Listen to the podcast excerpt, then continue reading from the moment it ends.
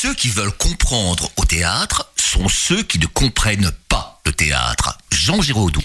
Un théâtre où on ne rit pas est un théâtre dont on doit rire. Bertolt Brecht. Nous voulons de la vie au théâtre et du théâtre dans la vie. Jules Renard. Le théâtre est le désordre incarné et pour faire l'éloge du théâtre, il faut commencer par faire l'éloge du désordre. Louis Jouvet.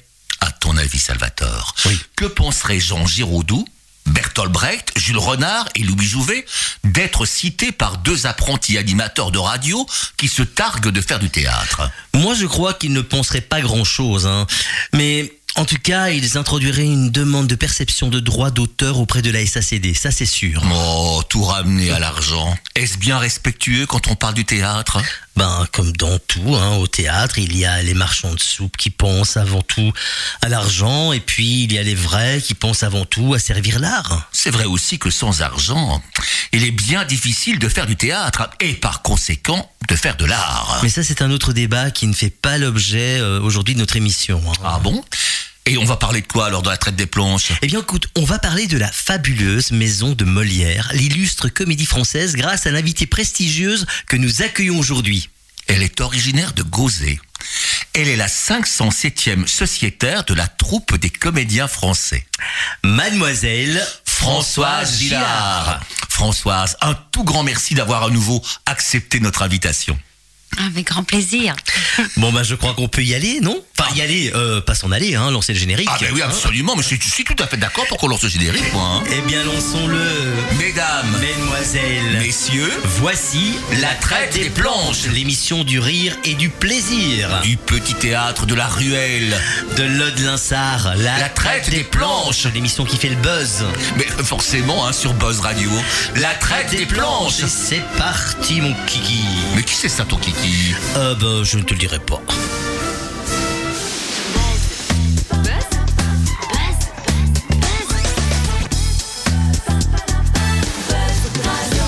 Nous sommes sur Buzz Radio, c'est la traite des planches, l'émission du petit théâtre de la ruelle, où ça Salvatore. Eh bien, l'Ode Linsard, Jacques. Et le 30 septembre, qu'est-ce qui se passe au petit théâtre de la ruelle euh, de Nodelinsard Ouverture de la saison, la saison du réchauffement zygomatique. Avec, la pièce, de Robert Thomas, Oui, piège pour un homme seul, une pièce policière. un thriller même. Oui, c'est vrai, c'est vrai. Et euh, tu avais parlé la semaine dernière que euh, qui avait envie de Alfred ça- Hitchcock lui-même, il avait Oui, acheté, voilà. enfin, il, pensait acheter des droits à Robert Thomas et la mort euh, l'en a empêché, quoi. Mais c'est une pièce, je ne connais pas la pièce, François. Non, une je ne connais euh, pas, mais ça donne envie de découvrir. Vraiment, le dénouement est très, très, très surprenant. Oui, oui, oui, oui. Vraiment, euh, Mais donc n'hésitez pas à venir nous rejoindre dès le 30 septembre jusque le 16 octobre au Petit Théâtre de la Ruelle. Pour les réservations, c'est le 0474 388 032. Et alors on joue bien sûr les vendredis, samedi 20h et dimanche 16h, sans oublier le dernier jeudi de, le- de la dernière semaine. Quoi. Le jeudi de la dernière semaine. Voilà, Et en arrive. tout cas, dans les studios de Buzz Radio, on va prendre un petit air de la comédie française parce Ah. que nous avons en studio une sociétaire, ce qui est très rare quand même. Quel honneur, quel plaisir de t'accueillir, Françoise. Exactement. Mademoiselle Françoise Gillard. Alors Françoise, si euh, tu devais raconter ton parcours brièvement, que dirais-tu? Ah ben, tout a démarré ici à Charleroi. Hein Euh, c'est pour ça que je suis très attachée à mes origines. Euh, donc je suis née à Charleroi. Et puis surtout, euh, bah, très vite, j'ai j'ai eu envie euh, de, de, de faire du théâtre de manière assez instinctive. Euh, à l'école, en humanité, euh, il y avait une option théâtre. Et donc tout de suite, je m'y suis inscrite. C'était une activité complémentaire qui, l'année d'après, euh, disparaissait du programme, malheureusement. J'avais adoré ça. Et donc j'ai demandé à mes parents pour suivre des cours de théâtre. Et on s'est renseigné dans la région. Il s'avère qu'il y avait le conservatoire de Charleroi à Grumio, euh, où on donnait des cours de théâtre. Et donc j'avais 12 ans. Je, je suis arrivée. La professeure Nicole Madinier, qui enseignait à l'époque, euh, j'étais trop jeune d'une année puisqu'elle prenait les élèves à partir de l'âge de 13 ans. Mais elle a vu euh, mon envie. Et elle a dit, bah, je vais la prendre pendant un an en élève libre et puis j'y ai passé six ans.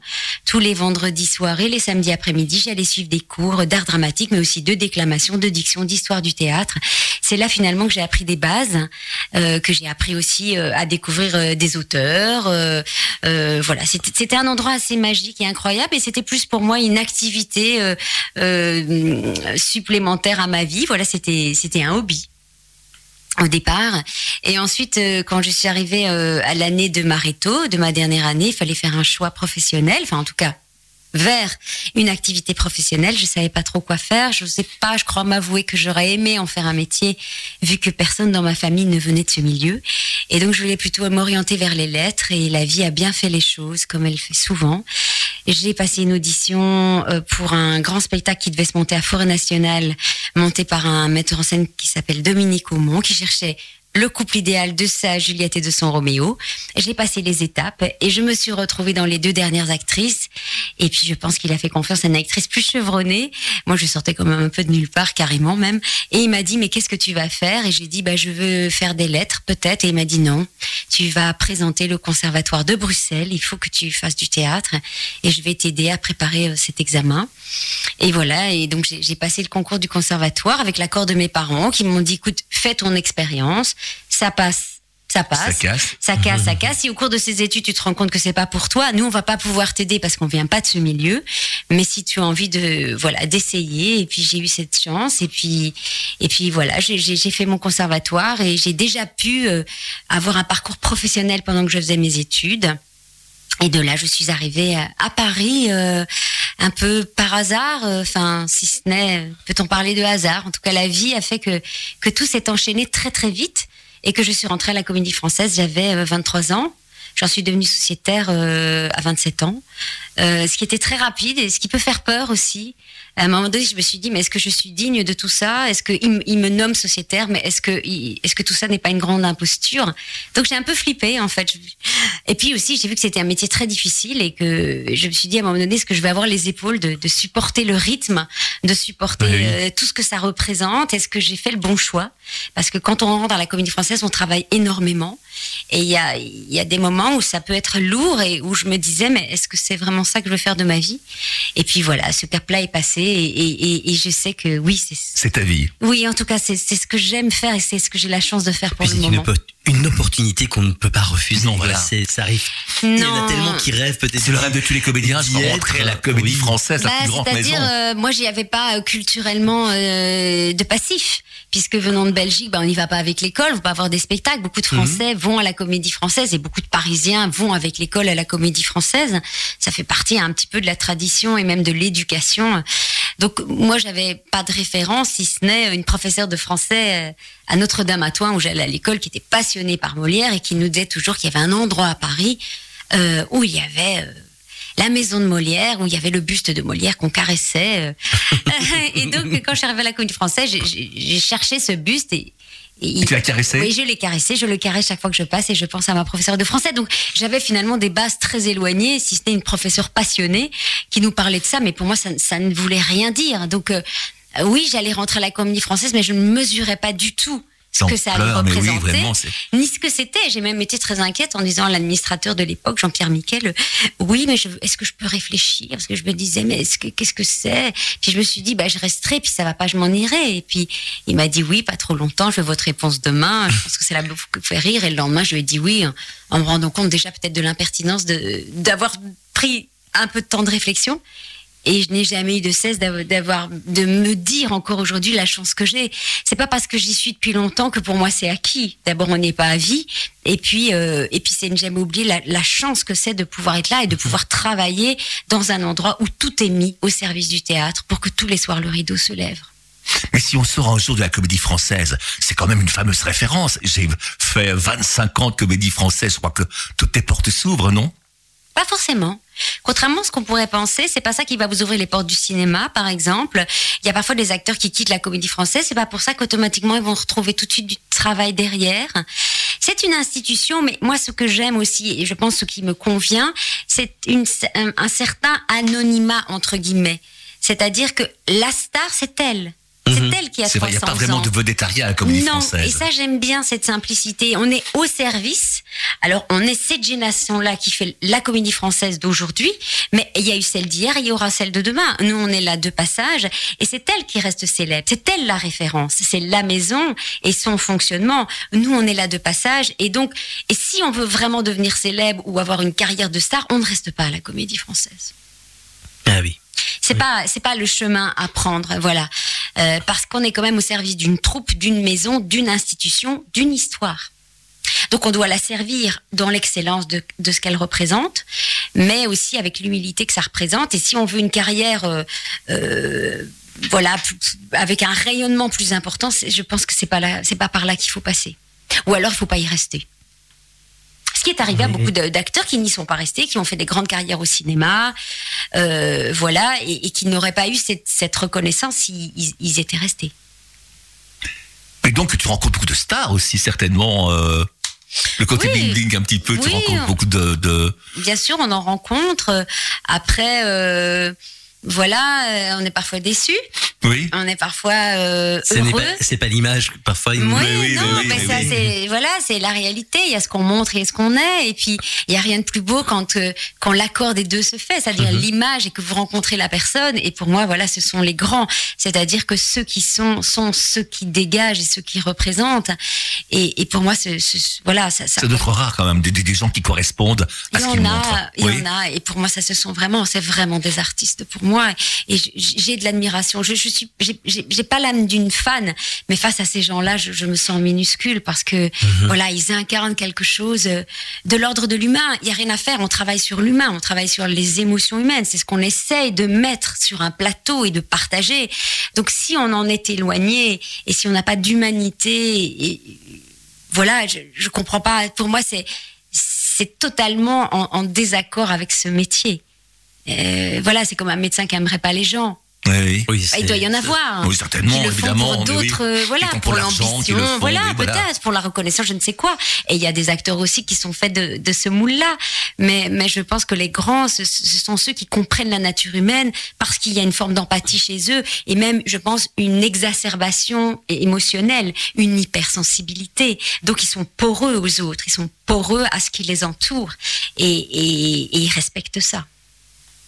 Salvatore, si tu nous proposais la chanson qui arrive. Une petite recette? Oh Celle de Slimane? Pourquoi pas? Ah bah écoutons ça. Mais on écoute ça tout de suite.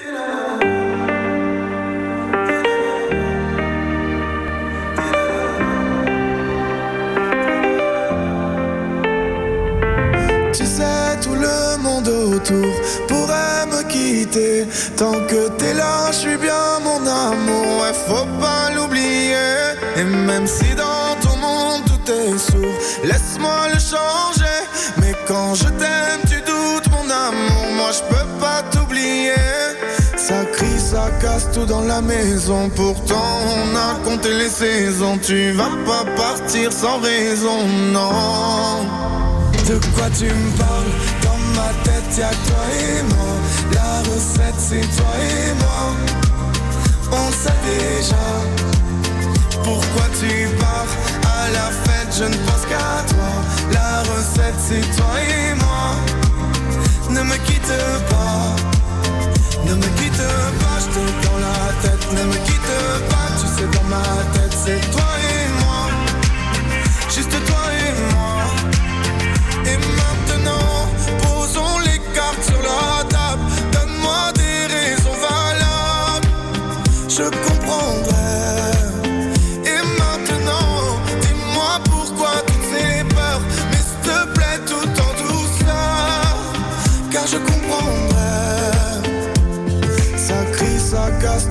maison. Pourtant, on a compté les saisons. Tu vas pas partir sans raison, non. De quoi tu me parles? Dans ma tête y'a toi et moi. La recette c'est toi et moi. On sait déjà Pourquoi tu pars. À la fête je ne pense qu'à toi. La recette c'est toi et moi. Ne me quitte pas. Ne me quitte pas Je t'ai tête Ne me quitte pas Tu sais dans ma tête c'est toi et moi Juste toi et moi tu sais, tout le monde autour pourrait me quitter. Tant que t'es là, je suis bien mon amour. Faut pas l'oublier. De quoi tu me parles? Dans ma tête, y'a que toi et moi. La recette, c'est toi et nous. On sait déjà. Pourquoi tu pars fête Je ne pense qu'à toi. La recette, c'est toi et nous. Ne me quitte pas. De quoi tu me parles? Dans ma tête y'a toi et moi La recette c'est toi et moi On sait déjà Pourquoi tu pars À la fête je ne pense qu'à toi La recette c'est toi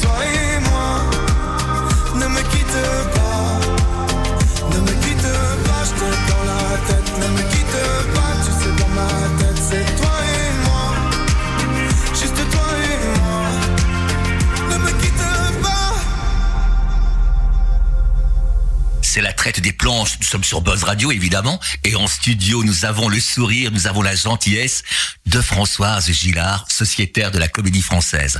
On va profiter de sa présence pour lui poser les questions que les auditeurs nous sont soumis. C'est Salvatore qui commence. Voilà, donc c'est une question de Nicole Dufont de Pontacelle.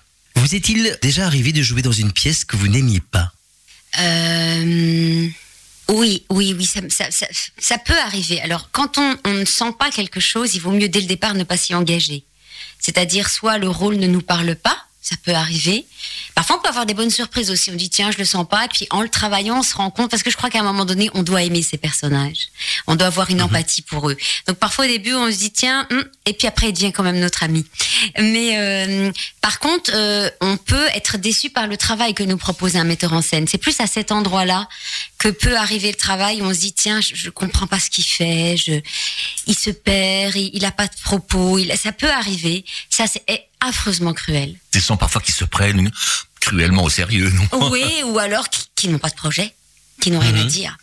Et donc, qui vous larguent complètement. Et puis nous, ben, on fait le travail derrière, on sauve les murs quelque part. Et ça, ça arrive. Mais c'est terrible. C'est cruel parce que c'est déjà un métier pas facile. Donc, si en plus on, on- on- on ne croit pas à ce qu'on va défendre, c'est affreux. Donc, euh, dans ces cas-là, il faut soit avoir du flair et se dire non, je le sens pas, ou non, c'est pas le moment de jouer ça, ou non, j'ai pas envie de travailler à tel On peut refuser un rôle à la comédie française C'est justement une question que j'avais posée. Oui. non, mais c'est une bonne question. On peut, mais pas trop souvent.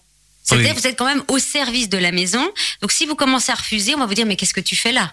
Oui, oui. Attends, enfin, je veux dire, euh, si tu acceptes pas. Parce qu'il faut avoir l'humilité d'accepter les petits rôles.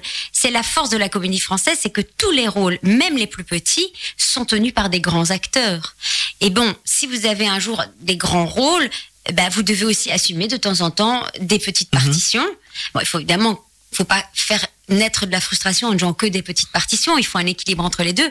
Mais notre humilité, c'est aussi de se dire, ben, le lendemain, je dis dix phrases. Oui. Mais c'est aussi reposant parce que vous n'avez pas la responsabilité voilà. d'un spectacle et vous allez aider celui qui porte le spectacle. Vous êtes là pour l'accompagner. Donc c'est aussi un super travail qui vous permet voilà, d'accompagner tout en n'ayant pas un investissement aussi fort que lorsque vous jouez une grosse partition. Et puis, et puis, moi je dis, il n'y a pas de petits personnages parce qu'il y a des petits personnages qui sont tellement savoureux. Voilà, il faut euh, les investir. Évidemment, ça vous demandera moins de travail, mais avec le même cœur que si vous jouez une grosse partition. Oui, oui. Et ça, c'est la force de la comédie française, c'est que tous les acteurs se prêtent à ça. Euh, ça fait partie des règles. Et si à un moment donné, vous refusez ça tout le temps, ben Et si on refuse un rôle, on doit justifier? Oui, c'est-à-dire il faut, faut donner des explications. Ça t'est déjà arrivé de, de renoncer à un rôle, oui, de refuser? Oui, oui, ça m'est arrivé. Un... Il y avait une Phèdre qui se montait. J'ai pas voulu jouer Phèdre parce que je venais de jouer euh, l'Antigone d'Anouilh, qui est un rôle que j'ai adoré jouer, mais qui a été très intense physiquement et je me voyais pas encore mourir sur scène. Je sais pas vous expliquer. Je, j'avais pas envie de ça. J'avais, je trouvais que c'était lourd et. Euh... Tu devais jouer Phèdre. Ouais, et, et je, je le sentais pas à ce moment-là. Je, Mhm. je me sentais pas. Alors, euh, oui, c'était sans doute euh, très, très, oui, euh, qui, qui, qui- on refuse pas non plus Phèdre, mais, Mais je non, sais pas. fabuleux. À ce moment-là, j'ai dit non. Et puis parfois, il m'est arrivé aussi de dire non. Ça m'est pas arrivé souvent. C'est très difficile comme euh, parce que vous dites je le fais, je suis pas bien. Je le fais pas, je suis pas bien. Donc il faut vous Oui, écouter voilà, et c'est vous ça. dire où est-ce que je suis le moins bien finalement? Mais aussi de, de ne pas m'engager sur des projets que je ne sentais pas euh, où je me disais non, je, je sens pas le projet. Je, euh, et je pense qu'il vaut mieux, euh, si on a un doute, il, il vaut mieux s'éc- s'écouter. Mais ça rend service à tout le monde aussi. Oui, et puis même de s'engager dans la souffrance après de, de- voilà de. Mais normalement, on, on, on, on peut pas trop refuser quand même, et on ne choisit pas ce qu'on va jouer. Oui, oui, oui. Donc euh, Mais parfois, on a des rôles aussi qu'on n'aime pas forcément. euh, euh, voilà. dit, si j'avais celui-là. Et puis vous auriez préféré peut-être jouer ce- la Oui. grande partition du spectacle. Bon, si vous n'êtes pas capable de l'assumer, alors vous engagez pas. Mais voilà, c'est toujours doser. euh, Qu'est-ce qu'on peut accepter qui est le moins violent ou le moins douloureux Oui. possible. Et puis parfois, on a des cadeaux, on n'aurait jamais pensé, on vous donne un truc et puis c'est juste génial, vous vous dites oui, bon, je sais pas. Et puis finalement, il s'avère que voilà, ça va être un truc qui va être marquant pour vous dans, dans votre parcours. Donc je crois qu'il faut aussi euh, laisser les choses se faire. Et puis c'est vrai, moi je me suis jamais battue en, en tapant du poing sur la table, en disant je veux jouer ça parce que je sais que c'est programmé, c'est pour moi. À partir de ma- un- du moment où un metteur en scène ne, ne- ne se projette pas avec vous, ça ne sert à rien. Je non, c'est très que- dangereux aussi. Oui, voilà. Et puis le travail, le faire. le- et s'il il, il prend le comédien ou la comédienne, je pense que le travail ne sera pas bénéfique ni pour l'un ni pour l'autre et le projet non. non. plus. Et ça, d'ailleurs, ça s'est révélé qu'au cours du travail, des acteurs rendaient leurs brochures parce que ça ne se passait pas Oui, bien, oui. parce qu'ils avaient été imposés ou euh, voilà. Je pense que moi-même, qui a été de l'autre côté, qui a aussi monté des, des spectacles, je pense que voilà, il faut vraiment que vous soyez en accord avec les gens que vous choisissiez, parce qu'on va faire un bout de chemin ensemble. Si vous avez un doute et que ce doute persiste, on peut pas bien voyager ensemble. Ouais, ouais. Une autre question, une question de Martine Poulart de Gosli. Quel est votre regard sur le théâtre amateur? Ah ben, moi, je trouve ça fabuleux. Pourquoi? Parce qu'on n'a que les avantages sans les inconvénients. Parce que ça ne, enfin, je pense. Bon, je dis pas qu'il y a pas de, que ça demande pas de l'investissement, trouver de l'argent, répéter, Oui, bien sûr, se si. réunir, parce que souvent les gens ont un travail à côté. Mais c'est la notion du plaisir. Voilà, on le fait avec plaisir, même avec professionnalisme, et on n'a pas parfois la contrainte de ce que peut représenter vraiment le métier. Parce que nous, quoi qu'il se passe, il faut jouer. Vous soyez malade, que vous, voilà, il- il- c'est un métier qui peut avoir ses revers, qui sont parfois difficiles. Parfois, on est fatigué. Parfois, voilà. Le, plaisir de l'amateur, c'est voilà cette notion de plaisir. Et puis personnellement, je trouve que euh, être amateur, pour moi, ça ne veut rien dire parce que j'ai vu des choses chez les amateurs qui étaient grandement professionnelles. Mais ça reste la notion qu'on se fait plaisir à côté d'une vie en parallèle qu'on a, qui est ça, construite oui. avec Oui. des métiers. Euh, c'est plus qu'un hobby parce que je pense que l'amateur s'investit beaucoup, mais euh, finalement, c'est une manière, voilà, de de- d'aborder les choses aussi dans l'intergénérationnel, dans la rencontre des auteurs, des, mais dans cette notion de, vraiment de partage et de, plaisir, ce qui n'empêche pas que la qualité euh, est au rendez-vous. Question de Frédéric Sturtenwag de Lodlinsard. Aujourd'hui, vous semble-t-il qu'il est plus facile pour un comédien belge d'être au générique d'un film français qu'auparavant?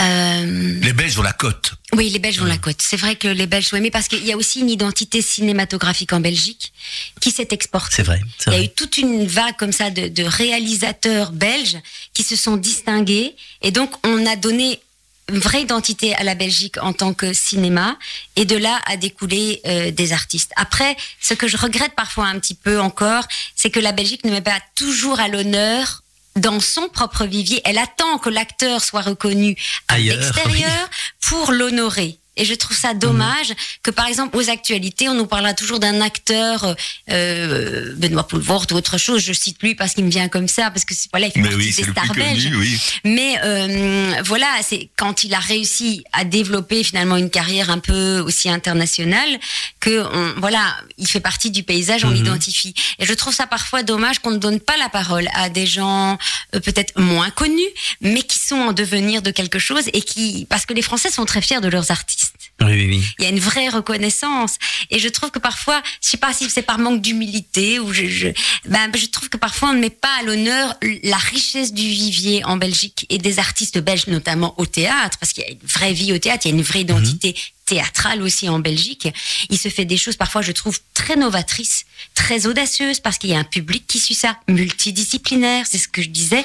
Euh, moi, je suis pour la multidiscipline, c'est-à-dire qu'on peut passer, on peut rencontrer quelqu'un qui fait du cinéma, de la peinture, du théâtre, tout ça vit ensemble en Belgique assez facilement. En France, on est encore beaucoup dans le cloisonnement, ce contre quoi moi je lutte depuis longtemps. Oui, oui. C'est-à-dire pourquoi on, c'est-à-dire si vous faites de la musique, faut faire de la musique. Si vous commencez à avoir trop de cordes à votre arc, c'est suspect. On n'aime pas ça. On aime bien vous mettre dans une case. Et je trouve que en Belgique, il y a cette grande liberté et, et il y a beaucoup du coup d'innovation dans tous les domaines, le design, la danse, le et je trouve que c'est très riche et je trouve que parfois euh, bah, peut-être que ça le fait. Hein. Je, je suis un peu euh, les informations quand je vais en Belgique et je me dis ah, toujours au TV Journal, j'aimerais bien voir euh, une actrice comme Jacqueline Beer ou voilà oui, des oui, gens oui. comme ça que tout d'un coup on met à l'honneur parce que c'est des grands. Et je trouve que parfois on leur donne pas suffisamment la parole. Mais C'est vraiment Belgique, on n'est pas tellement fiers de de ce qu'on possède. Je pense pas les Français, mais, mais vraiment, c'est pour n'importe quoi, pour pour euh, les monuments et tout. Les, les Français mettent à l'honneur n'importe quoi, une charrue dans un village, ils peuvent en faire un monument. Tandis qu'en Belgique, on est un peu, je on sais est plus pas. modeste, mais le Français, a, je pense, euh, tout, toute son histoire finalement euh, très patriarcale, très sociétale, où les choses bougent difficilement. Oui, il y, a une fierté, il y, y a quelque chose d'assez national, mais dans le bon sens du terme. Je oui, oui, pas fait. extrême Oui, dans oui, le oui, oui. nationalisme. Attention, hein, je ne veux pas du tout. Mais oui, ils- ils aiment, ils sont fiers. Donc ils sont fiers de ce qu'ils ont. C'est aussi un, un extrêmement grand pays. La Belgique est petite à côté, Mhm. mais elle a une richesse incroyable euh, dans, dans beaucoup de domaines. Et oui, mais parce que je pense que le Belge euh, a beaucoup d'humour et ne se prend pas toujours au sérieux. Peut-être pas Euh, assez. Peut-être euh, peut-être pas assez, mais c'est ce qui fait son charme et sa force, je trouve. C'est qu'il a toujours beaucoup de dérision, beaucoup d'humour, euh, et je pense que c'est pour ça qu'on l'aime bien aussi. Et, et puis qu'il il a pas peur de, de prendre des risques. Oui, oui, oui. Si on écoutait une chanson, une chanson que François nous a choisie. Oui, donc c'est une, une adaptation, non pas une adaptation, euh, pff, comment, on Une revisite. Une revisite de Voyage, Voyage. C'est Soap and Skin, c'est bien ça. Hein? Oui, Soap and Skin, oui. Pourquoi Qu'est-ce c'est qui, ça, te- François qu'est-ce qui te plaît justement Bah, c'est une relecture de donc de Voyage Voyage de Désirless.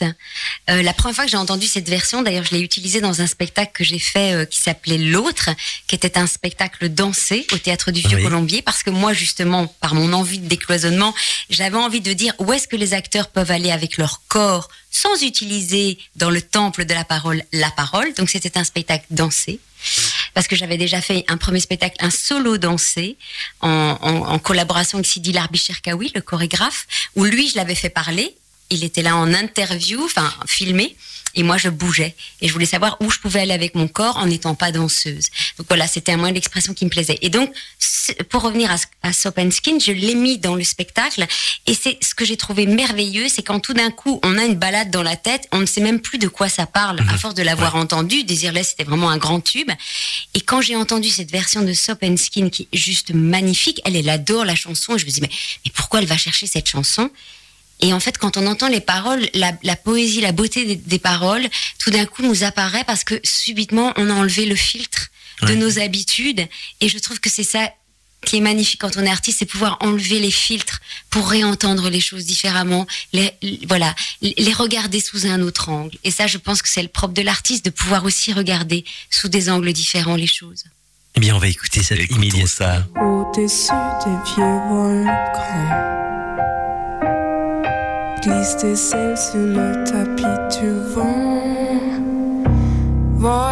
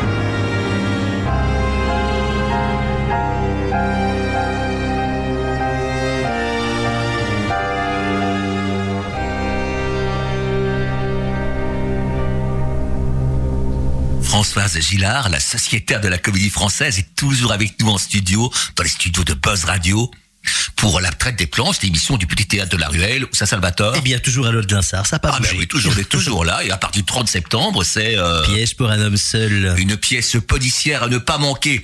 Et avec Françoise, on va profiter de sa présence pour lui soumettre le jeu de si tu étais. En une espèce de portrait chinois. Françoise, si tu étais un pays, ce serait lequel? Euh, la Belgique. La Belgique, pas la France? Non, la Belgique. Parce que c'est les racines, même si j'aime énormément la France. euh, non, c'est d'ici que je viens. Je crois qu'il faut jamais oublier d'où on vient pour savoir où on va. Donc euh, non, la Belgique. La Belgique. Salvatore. Si tu étais une chanson, Si j'étais une chanson. La chanson qui te résume le mieux, ou la chanson que tu as en tête, que tu chantes euh, quand tu es malheureuse ou heureuse. Ah, c'est difficile. Ah, c'est difficile parce qu'il y en a plein. euh, si j'étais une chanson. euh, euh, Maman, si tu voyais ma vie de France Gall. Ah, voilà. Si maman si. Si maman, si, oui. Très belle chanson. Si tu étais un roman, Ah, ah, les fragments d'un discours amoureux, c'est pas vraiment un roman, mais c'est les fragments d'un discours amoureux de Roland Barthes, Ah, je ne connais pas du tout. qui parle du discours amoureux. Oui. Et euh, Roland Barthes, euh, grand sémiologue, et la manière dont il parle du, du rapport amoureux. Bon, c'est pas un roman, peut-être que je réponds pas bien à la question, non mais, mais c'est problème. un, un, un, un, un ouvrage, ouais. Ouais, parce que c'est c'est une manière de. Ouais. Si tu étais, Un film. voilà, Si j'étais un film, La leçon de tango de Sally Potter, qui est un film où qui est un film que j'ai vu, revu et re-revu et re-revu, où cette jeune femme qui est réalisatrice décide qu'elle veut apprendre le tango argentin. Mhm. Et c'est- un film merveilleux. Voilà. Pas très connu, hein, je reconnais. Je ne vais pas dans des standards là. hein. Non, c'est pas grave. Pas. C'est pas grave. pourtant, tu sais que je suis une cinéphile. hein. J'en aime des films. Oh mon Dieu. Oui, tu vas souvent au cinéma? Ah oui, j'adore. En fait, au départ, j'ai fait du théâtre parce que je rêvais de faire du cinéma. bon, voilà, la vie a fait que c'est la porte du théâtre. Mais tu as déjà fait du cinéma aussi. Oui, j'en ai fait, bien sûr, et je tourne de, de temps en temps. Mais voilà, comme on dit en France, il y a 30 ans, on n'a pas fait une carrière au cinéma, on n'en fait pas, pour une femme. C'est ce que je trouve dit. très injuste euh, et débile, et ce que ce qu'on nous met dans notre tête. Mais euh, mais voilà, c'est un autre réseau, c'est autre chose. C'est voilà, il y a quelque chose peut-être de plus. Voilà, c'est vraiment c'est vraiment du business. Le cinéma, c'est un autre monde. Mais tu as fait des, des- des téléfilms aussi, non? Oui, j'ai fait pas mal de téléfilms et puis j'ai la chance de travailler trois fois avec Alain Renet. Rien que pour ça, moi je préfère faire des petites choses dans des films de qualité que, euh, pardonnez-moi, hein, faire euh, une grande partition dans quelque chose que je trouve pas très pas très intéressant. Et euh, je trouve que le cinéma français euh, pas très en forme. je sais c'est pas gentil ce que je dis, mais, mais je trouve que les comédies à la française, euh, voilà, il y a Oui, plus sont les grands peu, euh, maîtres du cinéma français. Non, non, c'est voilà, vrai, ça. euh, René, tous ces gens-là, euh, c'était du grand cinéma français. Aujourd'hui, les réalisateurs, bon, on en connaît quelques-uns, mais il y en a beaucoup, ils font un film puis ils disparaissent, on sait pas où. Mhm. Voilà, donc euh, je trouve que le film est- les films nordiques ou les films japonais ou les, les films asiatiques sont beaucoup plus intéressants aujourd'hui. Mais comme je parle pas toutes ces langues-là, euh, voilà, il y a peu de chances que je fasse ce cinéma-là. Mais, euh, mais, mais oui, je suis une cinéphile. J'adore aller au cinéma. Si tu étais une émission de télévision, tu regardes parfois la télé? Non, très peu. Oh, c'est horrible. Euh, alors, ce serait une vieille émission, justement, l'émission sur le cinéma. Euh, Pierre Tcherna, il présente. Ah, Monsieur Cinéma. Cinéma. Monsieur Cinéma. Ah, C'était très sympathique. Ah, j'adorais Oui, ça oui. parce que ma maman était une passionnée de cinéma. Elle est toujours, mais donc elle nous a emmenés très tôt au cinéma et puis on écoute, on regardait cette émission et c'était savoureux parce qu'on apprenait des tas de choses C'était sur soit les le films. mardi, soit le Ouais. jeudi. Oui, oui, oui, oui. Mais par contre, c'est vrai que je regarde peu la télévision. Je vais vous dire pourquoi. Parce que les peu de soirs où je ne joue pas, comme j'aime beaucoup lire, si je regarde la télévision, je ne lis pas. Et comme j'ai pas beaucoup de temps dans la journée pour lire Mmh, et bah que oui. j'aime lire, et ben j'ai sacrifié un peu euh, la télévision. Donc je connais pas grand chose à, à la télévision. C'est quoi la journée type d'une comédienne de la comédie française? Ah, c'est long. Alors, euh, ça peut déjà commencer dès le matin, même si on n'a pas le droit de répéter le matin. Mais on peut avoir des essayages de costumes, puisqu'il faut savoir que tous les costumes sont faits sur mesure à la comédie française. C'est de la haute couture, Mhm. puisque chaque metteur en scène vient avec son costumier qui va dessiner les costumes du spectacle. Ils sont ensuite réalisés dans les ateliers à la comédie française. Mais on ne répète pas le matin, on ne travaille pas le matin. Non, mais on peut faire des radios parfois. Hein, Parce qu'on est à des partenariats avec euh, la Oui. maison de la radio. Euh, et puis parfois, nous, on peut faire des choses en dehors de la comédie française, comme des enregistrements d'audiolivres. Moi, j'enregistre Ah oui. chaque année, par exemple, le, le livre d'Amélie Nothomb. Là, j'ai enregistré son dernier, le livre des sœurs, qui va sortir. Donc, j'enregistre souvent des audiolivres. J'adore faire ça. C'est, et puis, c'est, un peu à la mode. On écoute beaucoup les audiolivres maintenant. Donc, ça, il faut bien le faire le matin. Donc, souvent, il y, y a quand même, voilà. Puis, il faut apprendre ses textes. Hein, il faut, faut aussi travailler Faut aussi sur les rôles. Il faut, pouvoir, voilà. euh, Donc le matin, c'est un peu consacré à tout ça, puis des activités aussi un peu pour soi. Donc c'est pour ça que moi je suis une lève tôt, parce que pendant longtemps je dormais jusqu'à midi, puis je me rendais compte que je répétais l'après-midi que je jouais le soir, que j'avais jamais Tu le à temps quelle heure maintenant Bah 7 heures. Ah bah c'est bien. C'est bien. Mais donc du coup après, je traîne pas moi après les spectacles. Déjà j'aime pas ça, mais du coup je trace pour pouvoir euh, hop ne pas me coucher trop tard. Et puis souvent on a des répétitions qui peuvent commencer à 13 heures jusqu'à parfois à 18 heures. Si on joue le soir, on nous libère à 18 heures. Si pas, on peut aller parfois jusqu'à 22 heures. On fait deux Mhm. services. Et puis souvent, ben, on joue le soir dans une des trois salles, hein, puisqu'il y a donc trois salles à la Comédie Française. Vous avez la Maison Mère, la salle Richelieu, 800 places, le théâtre du Vieux Colombier, 300 places. Qui là, on joue un spectacle à la fois, donc sauf le lundi. Mhm. Et le studio théâtre, qui est un petit, un petit, petite salle de 180 places qui se trouve dans le carrousel du Louvre, donc qui est voisine à la salle Richelieu.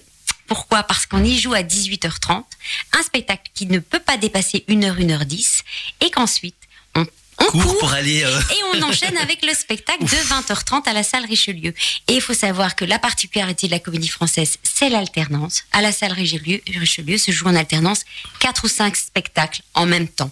Ce qui veut dire que le matin, l'équipe technique enlève le décor qui a joué le soir. Il monte le décor pour la répétition de l'après-midi. À 17h30, on doit arrêter la répétition de l'après-midi, on démonte le décor de la répétition met- et on monte le décor. Il y a et du comme boulot ça, pour les machinistes. 7 jours par semaine, puisqu'il n'y a pas à la salle Richelieu deux jours de relâche, et on joue deux fois le samedi et deux fois le dimanche. Donc c'est non-stop. Ah et oui. ça, c'est une vraie particularité. C'est unique au monde. La troupe, cette alternance euh, de Oui, oui, oui. répertoire. Donc nous, on peut être dans plusieurs spectacles en alternance. Donc moi, il m'est arrivé parfois de jouer à 14h un spectacle à la salle Richelieu, d'aller jouer au studio théâtre à 18h30 et d'enchaîner à 20h30. Oh là là. Bon, c'est c'est sportif. Mais après la représentation de 20h30, tu es sur les genoux. Oui. c'est. euh, Oui, et on sait que le lendemain peut recommencer. ah Donc oui, il y a parfois des, des voilà dans le mois on joue parfois 30 40 fois euh, selon euh, comment c'est réparti. Oui, donc euh, il faut de la santé. oui. Et ça, mais ce qui est une petite habitude dans le théâtre amateur, c'est repasser boire un verre après la représentation. Est-ce qu'on fait ça à la comédie française? On repasse boire un verre euh, Tous au les bistrot acteurs font ça. Je Oui. crois qu'il y a peu d'acteurs. Vous avez l'unique, vous avez le vilain petit canard devant vous. qui repasse pas prendre un Non. verre après. Et euh, vous savez pourquoi? Pendant longtemps, j'ai dû justifier ça et parfois je, je vois encore que, que je suis pas bien comprise à cet endroit-là. Il y avait mon hypersensibilité qui faisait que quand vous sortez de la représentation, vous qui êtes comédien, il y a toujours un petit sentiment de vide. Mhm. Vous avez accompli quelque chose, mais il y a quelque chose de vous qui est parti. Ça peut créer une sorte de petite nostalgie. Et je trouvais que rester boire un verre me, me la prolongeait. Et je me disais, je sais pas, j'aime tellement mes camarades que je préfère couper net et retourner à une forme de réalité. Je prends le métro avec des spectateurs qui lisent leur programme, qui ne vous reconnaissent pas du tout. Et ça me remet face aussi à une réalité et ça coupe cette petite mélancolie Mhm. d'après-spectacle. Euh, et ça me permet aussi, parce que je trouvais que boire un verre aussi, ça alimente une énergie, parce qu'on est, on est très en énergie quand on a joué. Et ensuite, après, on n'arrive pas bien à dormir. C'est vrai. Le fait d'avoir ce petit sas, c'est pour ça que je prends les transports en commun, je prends le métro, comme tout le monde. J'aime bien, c'est un petit sas de décompression où je fais un petit bilan, je dis, ah, voilà, on a bien travaillé aujourd'hui, on est allé au bout de la représentation, parce qu'on sait jamais ce qui peut se passer. Ça me permet de me détendre, je suis seule, souvent, je parle pas. Euh, c'est un petit sas, et puis je rentre à la maison, je peux me coucher, je peux dormir, et puis je sais que le matin, je peux me lever tôt et d'avoir, euh, voilà. Mais je suis un, un petit peu, euh, d'ailleurs, on m'appelle Speedy Gonzalez. Parce que quand les gens veulent me voir après le spectacle, ils demandent aux autres acteurs où est Françoise? Ils Françoise, bah, elle est déjà dans son lit. Voilà. Parfois, il y en a qui soupçonnaient que je mettais mon pyjama dans l'ascenseur. Ils font arrive, arrive, Françoise, elle est partie. Donc, bon, c'est devenu une blague. Alors, il y en a qui essaient de me coincer quand même. Mais bon, voilà, c'est devenu une blague. Voilà. Mais, mais c'est, c'est, peut- c'est comme ça que je l'explique, en fait. Mais ça fait bien sûr, il y a un côté très festif. Les acteurs aiment bien se retrouver, boire un verre. euh, mais ça, je pense que c'est universel. Oui, bien sûr, bien sûr. Dans, dans tous les métiers aussi. Oui. Salvatore. Eh bien, on va clôturer le si tu étais avec si tu étais un acteur de cinéma. Et une actrice, on va demander une les actrice deux. également, Ou une sûr. actrice de cinéma. Alors, euh, ah là là, c'est aussi une question difficile parce que j'ai- j'aime une- Simone Signoret. Ah oui. Simone Signoret, parce que je trouve que c'est une actrice qui a eu un parcours. D'abord, c'est une actrice euh, pff, génialissime. Et qui a eu un parcours de femme, d'actrice, mais aussi de femme, qui, moi, me touche particulièrement. Elle a dû beaucoup se battre. Elle s'est imposée. Elle a imposé aussi sa vieillesse à l'écran, ce qui n'était pas facile pour toute cette génération d'actrices qui étaient des actrices, finalement aussi, elle était très belle quand elle était jeune, qui vivaient aussi sur leur physique. Mhm. Et ça, c'est aussi une question, euh, bah, voilà, puisqu'on en parle, voilà, Simone Signoret m'amène à parler de ça, qu'il y a quand même une injustice dans le milieu artistique où finalement, une femme, une actrice qui vieillit, c'est beaucoup plus injuste que pour un homme. Et, et moi, je pense qu'on a de cesse, et les générations futures doivent se battre contre ça. C'est pas parce qu'on a 40 ans qu'on est euh, euh, 40, 50, 60. euh, C'est-à-dire que ça ne doit pas passer que par le désir et que on, reste des actrices euh, euh, qui devront avoir une place. Et il y a vraiment une pénurie sur une tranche d'âge où on n'a pas écrit des rôles pour ces femmes-là.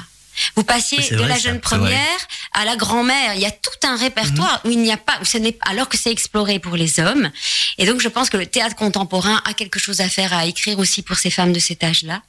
Et, et je suis désolée, euh, euh, on n'est pas des actrices poubelles après 40 ans. Et c'est quelque chose qui, voilà, qui me va loin. Et je trouve qu'il faut défendre cette chose-là. Et, euh, et, et, et je trouve aussi injuste, par exemple, qu'on écrive des scénarios où les acteurs qui ont 60 ans dans la vraie vie se retrouvent avec une femme qui a 30 ans.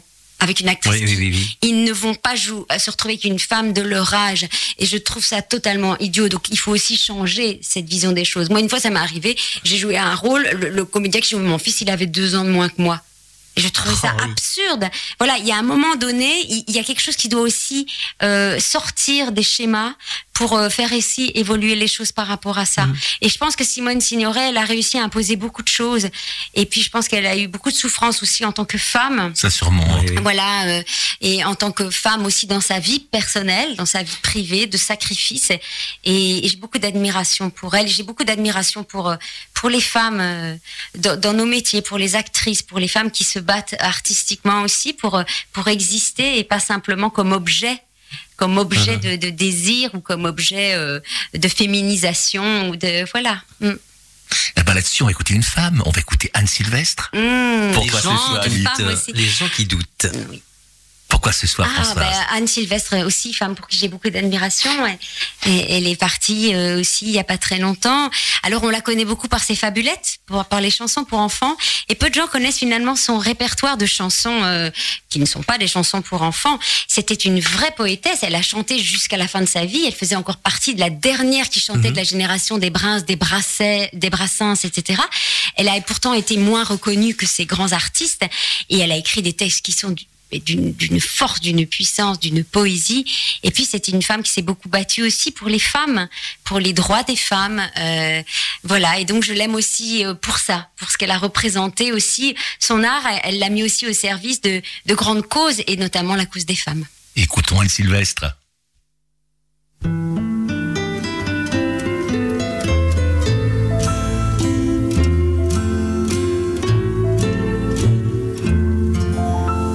J'aime les gens qui doutent, les gens qui trop écoutent leur cœur se balancer. J'aime les gens qui disent et qui se contredisent et sans se dénoncer. J'aime les gens qui tremblent, que parfois ils nous semblent capables de juger. J'aime les gens qui passent moitié dans leur godasse et moitié à côté. Petites chansons, même s'ils passent pour des cons. J'aime ceux qui paniquent, ceux qui sont pas logiques, enfin, pas comme il faut. Ceux qui, avec leur chaîne, pour pas que ça nous gêne, font un bruit de grelot. Ceux qui n'auront pas honte de n'être au bout du compte que des ratés du cœur. Dire, délivrez-nous du pire et gardez le meilleur. J'aime leurs petites chansons, même s'ils passent pour des cons. J'aime les gens qui n'osent s'approprier les choses, encore moins les gens. Ceux qui veulent bien être qu'une simple fenêtre pour les yeux des enfants. Ceux qui sans oriflamme et daltoniens de l'âme ignorent les couleurs. Ceux qui sont assez poires pour que jamais l'histoire leur rende les honneurs. J'aime leurs petites chansons, même s'ils passent pour des cons. J'aime les gens qui doutent mais voudraient qu'on leur la paix de temps en temps et qu'on ne les malmène jamais quand ils promènent leurs automnes au printemps. Qu'on leur dise que l'âme fait de plus belles flammes que tous ces tristes culs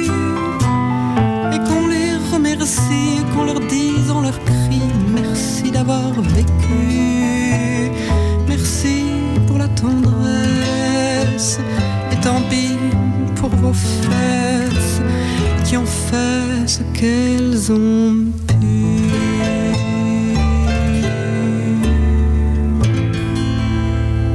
La comédie française est avec nous dans les studios de Buzz Radio parce que nous avons Françoise Gillard qui nous fait l'amitié, le plaisir d'être avec nous aujourd'hui. On va lui soumettre un petit jeu, le jeu des répliques célèbres. Oui. C'est Salvatore qui commence. Eh bien voilà. Alors, Françoise. Je cherche le silence et la nuit pour pleurer. Ah, c'est une chanteuse, ça, non Non, non, c'est une, une, réplique de théâtre. Théâtre, oui. Hamlet Non. Je cherche le silence et la nuit pour pleurer. Même époque que Molière. Oui. Mais, mais pas- Marivaux Non. Ah, alors là, vous me posez une colle. Mais En plus, franchement, je connais je, je- hein. difficile, hein. oui, et je ne pensais pas que c'était dans cette pièce non plus. Ah, bah ça me rassure. C'est Corneille. Corneille, le Cid. Cid. Ah, je cherche le silence. Une facile, une facile. Le petit chat est mort. Ah, bah l'école des femmes, Molière. Que tu as joué. que j'ai joué, mais ça, qui ne connaît pas le petit chat Alors, j'embrasse mon rival, mais c'est pour l'étouffer. Hmm, Ça, ça devient une tragédie aussi. Oui. Oui. Hmm, c'est pas Macbeth. C'est français, un français. Racine, Oui, Racine, bravo. Dans Britannicus. Britannicus, ouais. mm. Prenez un cercle, caressez-le, il deviendra vicieux. C'est un auteur un peu absurde. Oui. UNESCO Exactement, Exactement. bravo. Moi, je suis là pour vous dire non et pour mourir. Anouilh. Et merci. Voilà, dans Antigone, tout à Ouais. Et tu fait. as joué aussi. Oui, oui. Ah, oh, alors, tu dois certainement connaître aussi. Le jour n'est pas plus pur que le fond de mon cœur. Le jour n'est pas plus. Tu nous as parlé euh, de la pièce dans l'émission précédente. Le jour n'est pas plus pur que le fond de mon cœur. Une pièce que tu as failli jouer, tu n'as pas joué. Ah, Phèdre. Phèdre, voilà, voilà, voilà. Tout à fait. Moi, j'ai une petite question. euh, donc, à la comédie française, bien sûr, on joue les tragédies, les comédies, etc. Tu, tu préfères jouer quel genre de, de pièce? Est-ce que tu es plus attiré vers la tragédie, la comédie? J'aime les deux. Euh, j'ai la chance de faire les deux. On m'a beaucoup donné à un moment donné des personnages tragiques, pas facile, mais je me rends compte que j'aime beaucoup aussi la comédie. Non, je me sens pas euh, enfermée dans l'un ou l'autre. Mhm. Voilà, j'ai- non, c'est des répertoires dans lesquels j'aime passer. euh, voilà, j'ai- j'aime les deux. Là, je viens de jouer L'Avare de Molière, bah, c'était purement comédie. Et puis, en même temps, j'ai joué La Garce la même saison, euh, qui, qui était purement de la tragédie. Non, j'ai pas. J'aime bien les deux, en fait. L'un repose de l'autre. Et si tu devais mettre en scène en- une pièce, ça serait pareil? Comédie ou tragédie euh, Ah, bah moi j'ai beaucoup monté des spectacles sur le mouvement, hein, des spectacles. euh, Là, je vais monter un spectacle qui n'a rien à voir qu'un spectacle musical sur Alain Souchon, qui va s'appeler La Balade de Souchon. Donc, il y a un cabaret où les, les actrices, puisqu'on ne sera que des actrices, vont s'emparer du répertoire d'Alain Souchon sur ses 50 ans de carrière qu'on fête en, en 2023, parce que les acteurs font régulièrement des, des cabarets où ils mettent à l'honneur des artistes euh, de la chanson française, puisque c'est toujours beau des acteurs qui interprètent. Euh, Jusque-là, on n'avait pas eu d'artistes vivants, donc j'avais envie un peu de. Donc je vais faire ça, mais euh, non, moi je rêverais. J'ai un rêve, c'est de monter Beckett. Ah oui. Samuel Beckett, une pièce notamment fin de partie. Ça restera peut-être un rêve, j'en sais rien. Après, j'ai toujours tourné autour du théâtre sans jamais euh, vraiment voilà, la chanson, le mouvement. euh, Mhm. mais peut-être qu'un jour ça se fera. Mais euh, oui, donc euh, automatiquement j'irai plus vers la parce que c'est très difficile de monter la comédie. C'est vraiment de la partition musicale. Savoir monter Fedo, faut Ah un oui, sacré oui. talent pour pouvoir le faire et c'est extrêmement difficile de le monter Et et, de de, le jouer. jouer. Donc je, je pense que je, je dis pas que la tragédie est plus facile, mais peut-être que voilà, parce que l'horlogerie du- de la mécanisme du rire, il faut savoir le faire aussi. Mais actuellement, donc, à la comédie française, il y a plusieurs comédiens belges qui, Ah oui, qui en font oui. partie. Oui, oui, il y en- a eu beaucoup qui sont passés. euh, dernièrement, Elliot, hein, Elliot Génico, euh, notre Elliot. Là, en ce moment, je, je- bah, il y, a, il y a Thierry Ancis, qui est de Liège, qui est là depuis bien, bien longtemps, bien avant moi. D'ailleurs, je l'ai cherché aussi parce que je savais qu'il y avait un Belge à la Comédie Française. Quand je suis arrivée, il y a, il y a Christian Eck, qui est de oui. qui a fait ses études à l'INSAS.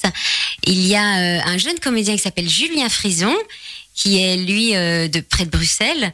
Euh, et il y a Anna Servinka, super actrice aussi, qui est de Bruxelles. Euh, Donc ça, c'est tout des Belges. Et on adore. euh, moi, chaque année, je leur mets dans leur casier à la Saint-Nicolas un petit Saint-Nicolas au chocolat. C'est un rituel que j'ai eu. J'ai eu avec euh, Jean-Claude Drouot, parce que Jean-Claude Drouot est passé par la Comédie Française. Voilà, c'est un petit clin d'œil. Et puis quand on se voit, on parle belge. Automatiquement, on parle belge et automatiquement, il y a notre accent qui ressort. Enfin, voilà, moi j'ai une réelle sympathie pour eux. Il y a, il y a- il y a- voilà, il y a quelque chose de l'ordre de l'attachement, quoi. C'est, c'est des compatriotes.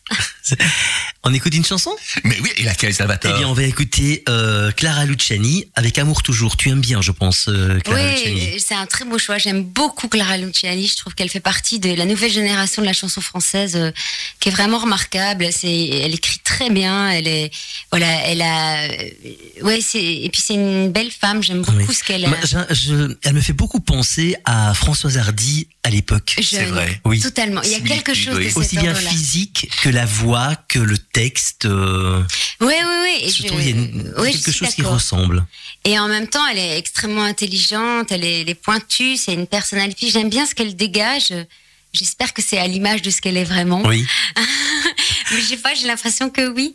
Et, et puis, elle sait écrire. Ouais, tout à fait. On écoute? Mais oui, absolument.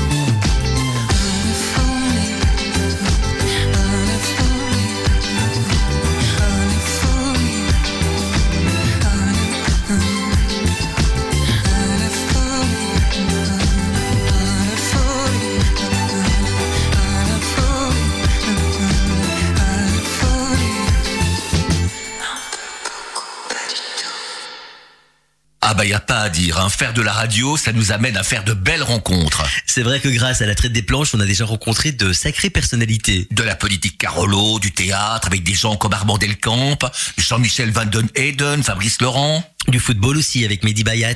du commerce avec Isabelle Cohard, du journalisme avec Philippe Maquet, Frédéric Dubois, François Horry, Didier Albin, Francis Groff. Et et aujourd'hui, nous avons eu l'immense chance de pouvoir accueillir dans les studios de Buzz Radio la 507e sociétaire de la comédie française. Mademoiselle Françoise Gillard. Françoise, encore mille merci d'avoir accepté notre invitation à la traite des planches.